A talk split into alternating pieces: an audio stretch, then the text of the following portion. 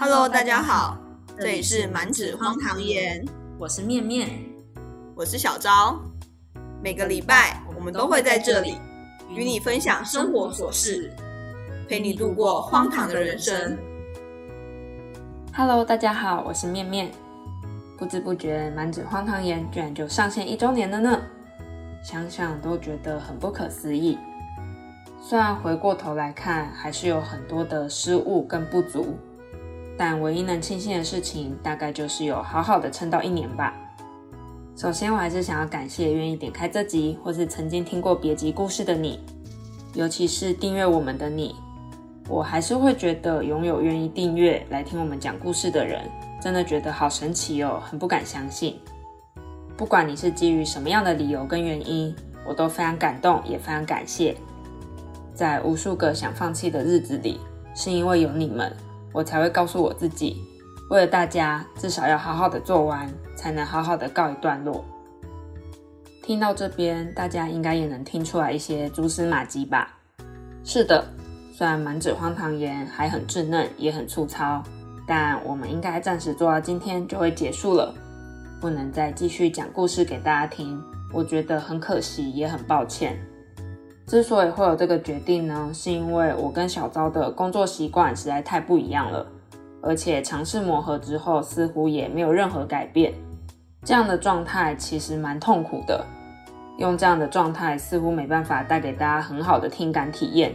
或者是内容上也会不够用心跟精彩吧，所以在深思熟虑后，决定让满纸荒唐言成为生命中的一段经历，也让他可以在还没有变得更糟的情况下，好好的被告别。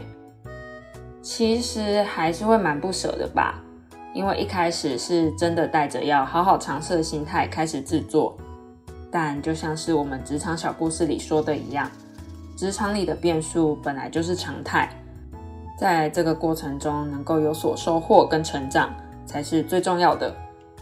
虽然我也还不太确定自己的成长幅度到底有多少，但还是可以在这之中看到不一样的自己吧。与别人的合作就像是一面镜子，可以很好的去反射跟映照出我自己内心的想法，会让我发觉，哦，原来我在乎的事情有这些，原来对于别人来讲，事情的排序跟我不太一样。种种种种的一切都让我更加的了解我自己吧，虽然还是远远的不足啦。那在整个过程中，我也常常会去反思自己，究竟为什么磨合不了呢？还是有什么其他方式可以再尝试尝试？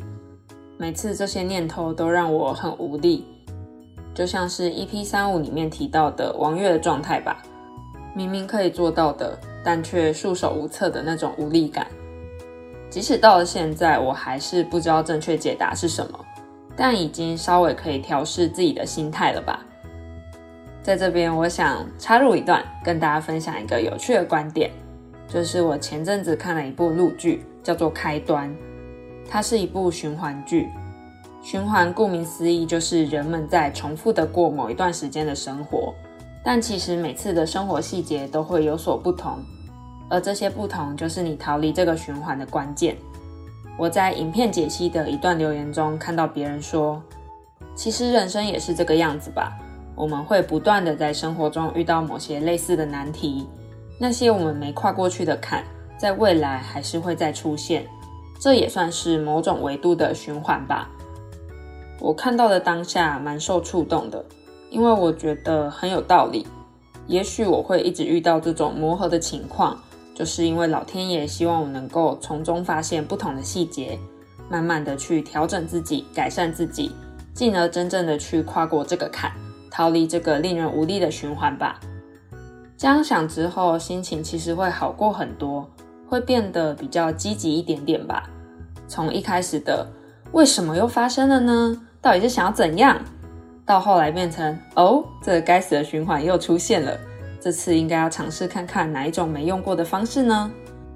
变成有点像是在游戏破关吧。用这样的心态去看待生活，很多事情似乎就变得比较有趣了。不过，我也想跟大家提供另一种思路。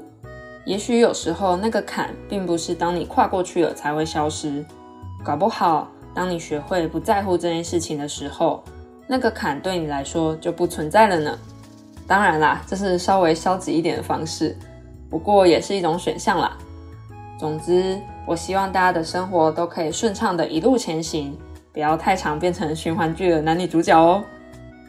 嗯，其实说到这边，我有点词穷了，不知道这样子的内容对于听者来说会是什么样的感受？可能就像是在听一个人胡言乱语。那在最后的最后，我就简单复盘一下满纸荒唐言的一切吧。其实我还是要很感谢小昭，愿意跟我一起去尝试制作这些我们不太了解的事情。从一开始的办理账号、假设 Podcast 平台、发想主题、写稿、录音、剪辑、做图，甚至中途还去体验了直播聊天，这些事情都是很有趣的经历。我也很开心能够一起经历这些事情。虽然走着走着，我们的目标渐渐的就不太一样了，但这就是生活吧。没有人可以永远的陪你一起，但我们要去相信，永远会有人陪你的。总之，特别感谢小昭的付出和包容，能有这样的经历和回忆，真的是很珍贵。也希望小昭之后的全新生活篇章可以一切顺利，开开心心，快快乐乐的。那就感谢听到这边的你啦！如果有任何想说的话，或者是心得，都欢迎来我们满纸荒唐人的 IG 留言或是私讯哦。也祝愿大家的生活可以顺顺利利、开心快乐，在宛如猛兽般的生活洪流里，都别把自己搞丢哦。如果搞丢也没有关系啦，来找我，我去帮你捞起来。那就未来有缘再相会啦！感谢大家，我爱你们，我是面面。拜拜。